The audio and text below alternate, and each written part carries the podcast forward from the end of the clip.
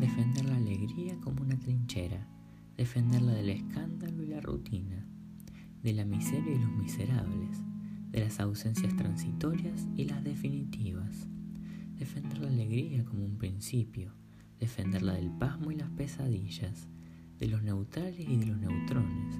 de las dulces infamias y los graves diagnósticos, defender la alegría como una bandera, defenderla del rayo y la melancolía, de los ingenuos y los canallas, de la retórica y los paros cardíacos,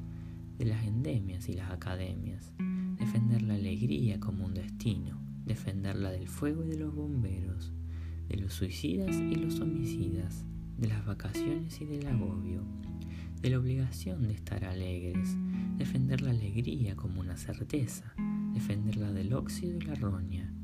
de la famosa pátina del tiempo, del relente y de los proxenetas de la risa, defender la alegría como un derecho, defenderla de Dios y del invierno,